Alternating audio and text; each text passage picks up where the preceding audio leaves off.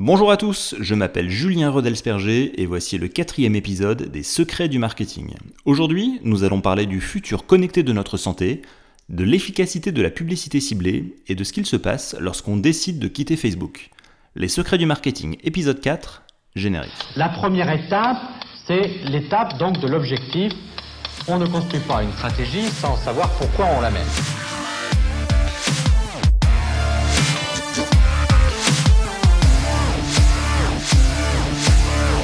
C'est évident qu'il y a des risques, c'est vrai qu'il y a des dangers de manipulation.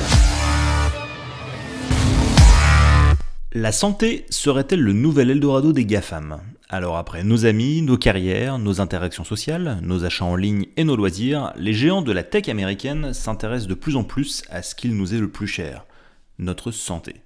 Alors c'est pas encore une déferlante absolue, mais c'est vraiment un marché qui est en train de se structurer. Hein. On y vient progressivement, et, il faut dire que c'est un marché qui est vraiment colossal, avec des perspectives absolument immenses. Faisons un peu le tour ensemble. On commence avec Amazon. Amazon, c'est l'entreprise de Jeff Bezos, un des hommes les plus riches du monde, et Amazon a acheté l'année dernière une pharmacie en ligne, baptisée PillPack, qui démontre bien ses investissements et ses souhaits de euh, se développer dans le domaine de la santé. D'autre part, Amazon souhaite également se développer dans la création, l'organisation et l'optimisation des dossiers médicaux. Alors, donner les clés de notre historique médical à Amazon, ça permettra sans nul doute de mieux organiser des données qui sont pour l'instant très fragmentées dans différents outils, différents logiciels auprès de différentes personnes.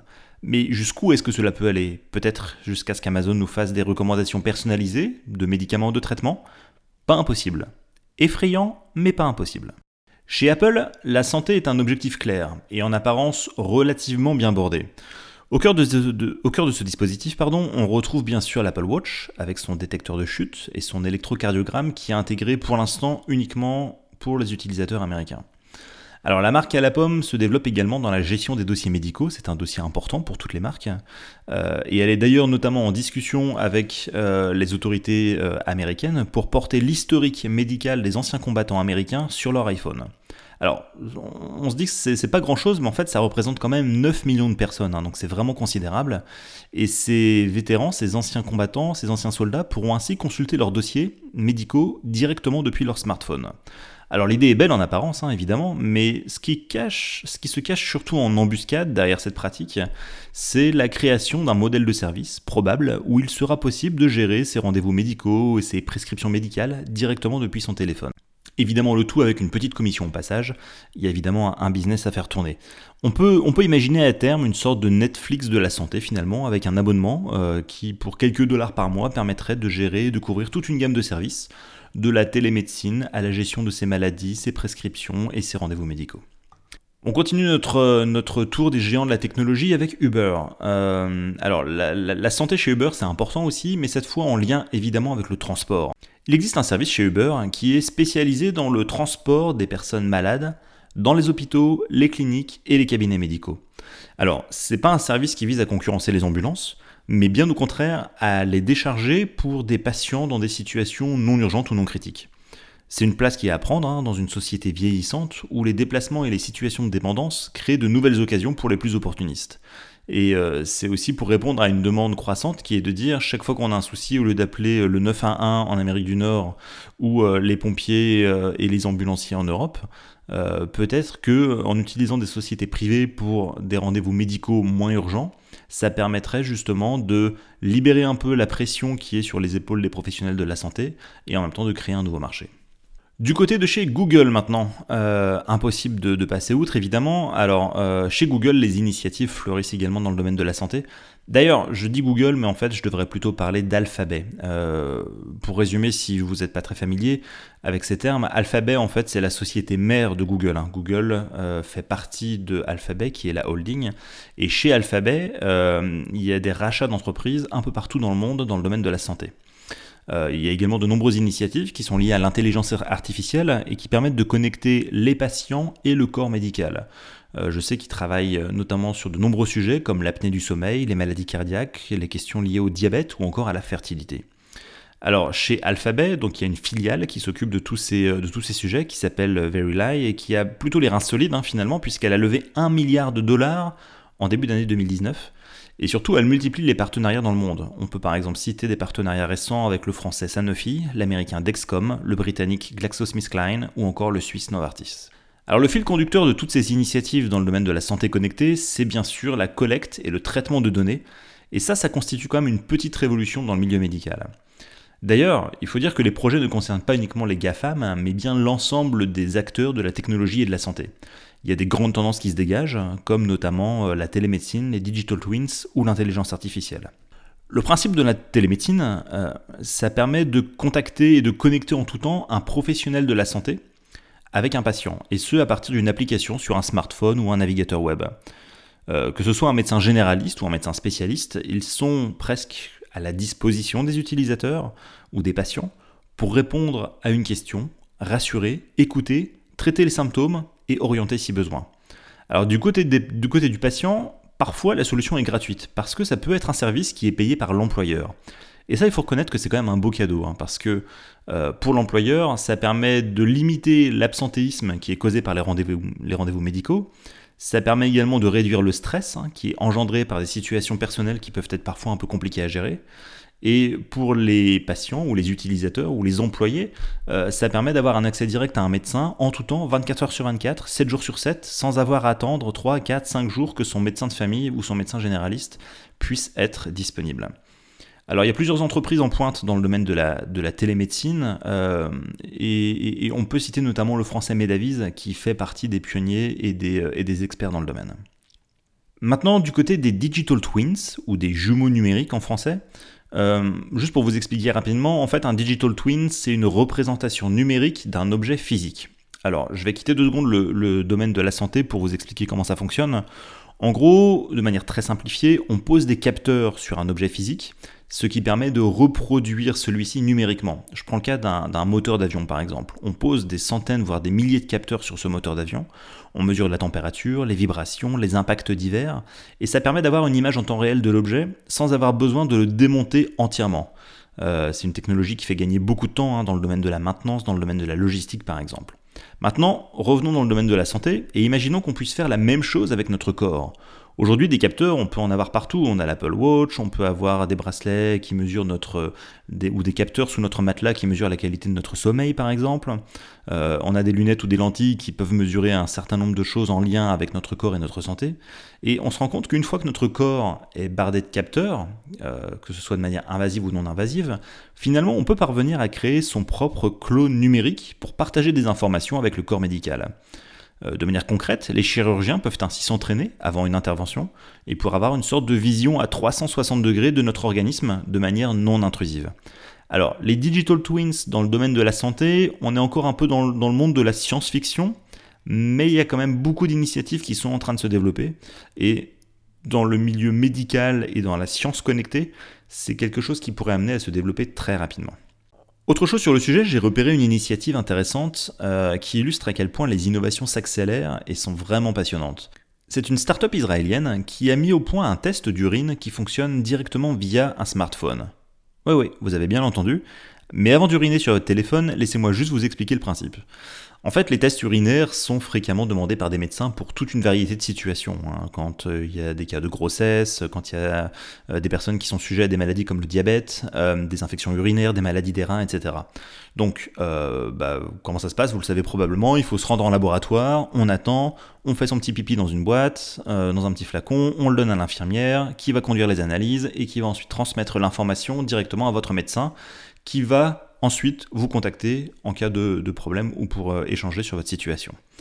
Alors le pari de cette entreprise israélienne, c'est de dire on va peut-être pouvoir faire ce travail sans pouvoir sortir de chez soi. En fait, le principe, c'est que les patients, vous et moi, on peut euh, uriner dans un petit pot et on trempe une bandelette qui change de couleur selon euh, ce que l'on cherche à détecter.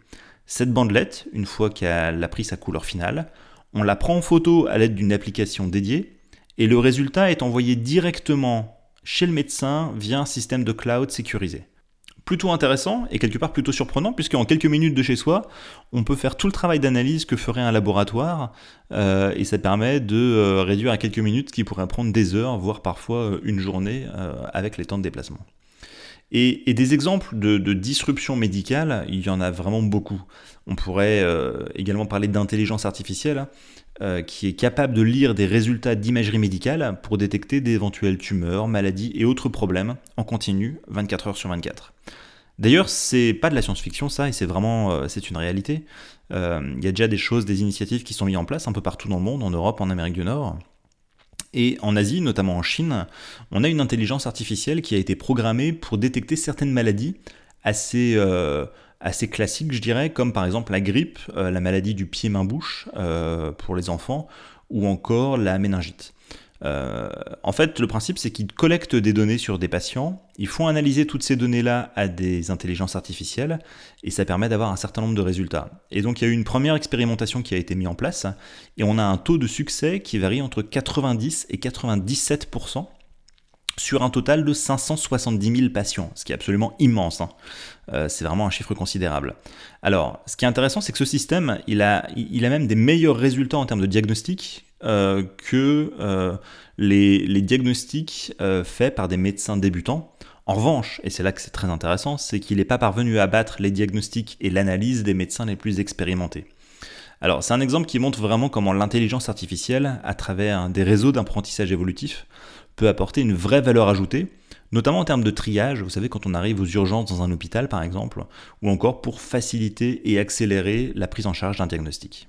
Et pour clore cette partie sur la santé connectée, je vais euh, parler d'un domaine un tout petit peu différent, mais qui est l'assurance santé. Euh, j'ai repéré une initiative d'une start-up française euh, qui s'appelle Alan, qui a créé une assurance complémentaire santé totalement digitale. En fait, en, moins de 3 ans d'existence, elle a déjà levé 75 millions d'euros pour financer son développement. Et en fait, son principe, ça consiste à simplifier le, le, le fait d'avoir une assurance santé offerte par les employeurs. Le but, c'est d'avoir une offre qui soit complètement numérique, très facile à gérer. Donc une fois que l'entreprise est inscrite euh, avec cette startup, ses salariés peuvent s'y inscrire par eux-mêmes de manière totalement autonome et peuvent résilier leur contrat à tout moment, changer leurs options, et ce sans avoir besoin que leur employeur intervienne à chaque fois. Donc concrètement, c'est du gagnant-gagnant parce que pour euh, les salariés, c'est un accès direct à leurs dossiers médicaux ou en tout cas à leurs dossiers administratifs liés à leur santé. Pour l'employeur, euh, bah, c'est pas, pas, de, pas de paperasse administratif finalement, c'est un gain de temps également, et euh, ça permet également de sécuriser la confidentialité des données. Une sorte de Uber finalement français de l'assurance santé, qui vise les PME, les grands groupes, mais également les indépendants, les professions libérales et les particuliers. Alors derrière tous ces projets, le marketing, la santé et les nouvelles technologies nous préparent vraiment un monde euh, qui est, qui est bah, toujours plus connecté, toujours plus interdépendant, mais où le vrai enjeu, à mon sens en tout cas, si, on, souhaite développer cette démocratisation de la santé connectée, c'est la question de la confidentialité. Clairement, je reste persuadé que la sécurité sera l'enjeu prioritaire de la santé connectée. Euh, parce que tout le monde n'a pas forcément envie que ces données se retrouvent un peu partout sur le web ou dans des clouds euh, dont ils peuvent être plus ou moins sécurisés. Euh, et la question de fond, finalement, c'est vous, à qui souhaitez-vous confier votre santé numérique? À des startups, à des grands groupes, à des Européens, à des Américains. Et, toutes ces réflexions sont en cours pour euh, probablement voir émerger d'ici quelques années des, futurs géants mastodontes de la santé. Euh, et, ça va être intéressant de voir comment ce marché va progressivement se structurer et quel va être l'impact des nouvelles technologies et du marketing. Les secrets du marketing. L'actualité en bref. La publicité programmatique perdrait-elle de son influence? Alors c'est une question importante, euh, puisque pour vous résumer rapidement le marché, on a à peu près 30% des internautes qui sont aujourd'hui équipés de bloqueurs de publicité. Pour les 70% restants, la publicité en ligne fait partie de leur quotidien. Or, il y a justement une question de fond qui est en train de se poser sur l'intérêt de ces publicités hyper ciblées. A priori, on pourrait penser que leur utilisation ne souffrirait d'aucune contestation, mais pourtant une expérience menée par le New York Times tendrait plutôt à prouver le contraire. En fait, le célèbre journal américain a abandonné la publicité programmatique sur certains segments de marché et ses résultats sont assez surprenants. Alors avant de vous expliquer, rentrons deux secondes dans le détail de la publicité programmatique si vous n'êtes pas un expert du domaine. En gros, de manière très simplifiée, c'est un système automatique qui met en relation les éditeurs de contenu et les annonceurs afin d'afficher une annonce qui est censée coller au goût et aux attentes de l'internaute. Alors admettons que mes recherches en ligne et mon comportement social tendent à montrer que je suis à la recherche d'une nouvelle voiture par exemple. Donc quand je vais sur un site d'actualité, euh, forcément ce que je vais voir ce sont des publicités de voitures. Ça fonctionne aussi lorsque mes caractéristiques sociodémographiques et géographiques, donc concrètement ma classe d'âge, ma profession, le lieu où j'habite, correspondent à une cible spécifique recherchée par un annonceur. Alors la publicité programmatique, on la voit de plus en plus, hein. elle a envahi les journaux, les sites web, et tout se fait à, travers des places de marché virtuelles, où l'offre, qui est l'espace disponible sur un site web et la qualification d'une audience, doit rencontrer la demande, qui est les publicités fournies par les annonceurs. Alors revenons sur l'expérience du New York Times, euh, qui euh, s'est vraiment mis en place depuis, euh, un, petit peu moins d'un an. En fait, tout a été déclenché par la mise en place du RGPD. Alors le RGPD, c'est le Règlement général sur la protection des données, qui est une loi européenne, qui a été mise en place au mois de mai l'année dernière, mai 2018, et qui permet de mieux protéger, sécuriser et contrôler les données personnelles des consommateurs européens. Et depuis la mise en place du RGPD, les lecteurs européens du New York Times ne voient plus s'afficher de, publicités programmatiques, mais uniquement des publicités qui sont filtrées et sélectionnées à la main.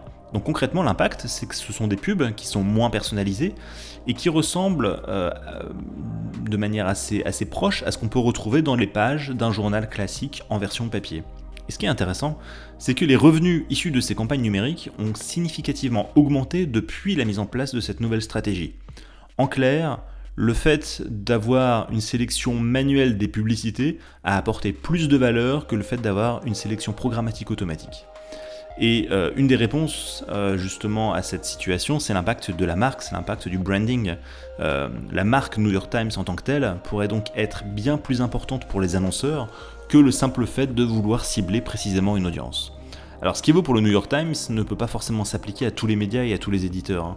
Euh, mais ce qui compte surtout, je pense, c'est que les professionnels du marketing ne devraient jamais sous-estimer la gestion de la marque, qui a peut-être été mis un peu en retrait ces derniers temps, euh, par rapport à la recherche euh, de l'hyper-ciblage programmatique qui peut parfois déconnecter l'impact de la marque avec les réelles attentes des lecteurs et des visiteurs sur Internet.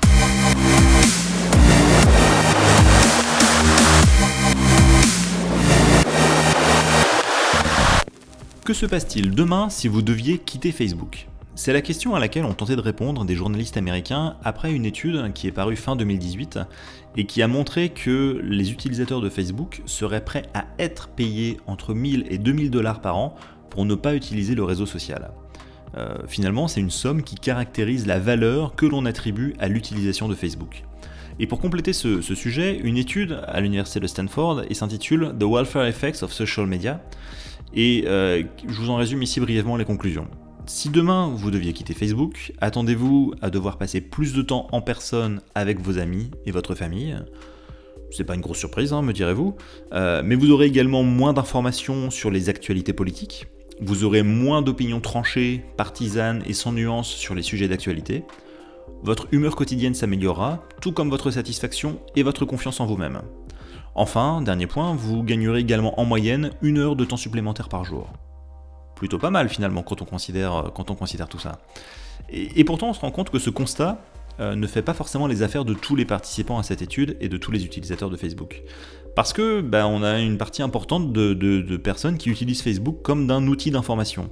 Ces personnes ignorent tout du principe de bulle informationnelle euh, et, des scandales notamment qui sont liés aux fuites de données personnelles des utilisateurs ou au risque de manipulation.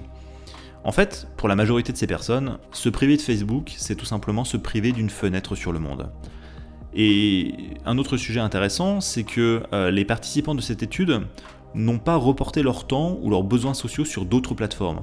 On pourrait se dire finalement, si j'arrive pas à m'informer, si je peux pas avoir accès à Facebook pour m'informer, je vais aller m'informer ailleurs, comme sur Twitter par exemple. Ou alors je vais aller davantage utiliser Instagram. Et eh bien en fait, non. Et, ça souligne bien le fait que finalement, l'audience des réseaux sociaux euh, est quand même relativement segmentée et, on passe pas aussi facilement que ça euh, d'un réseau à l'autre. D'autre part, le besoin de liberté qui est procuré par l'abandon de Facebook, hein, plus d'une heure par jour, on l'a vu, euh, peut aussi créer un climat d'insécurité. Parce qu'en fait, les utilisateurs n'ont plus le sentiment de faire partie d'une grande communauté. Et des études ont montré qu'un like ou un commentaire sur une publication déclenche des petits boosts hormonaux dans notre cerveau qui apportent une satisfaction interne. Alors c'est purement narcissique, mais c'est comme ça que ça fonctionne. Si quelqu'un aime ce que je partage, je me sens bien. Quitter Facebook, c'est donc également se priver de ces petits chocs de micro-bonheur inconscient que tout le monde ne peut pas forcément retrouver dans le cadre de ses activités quotidiennes.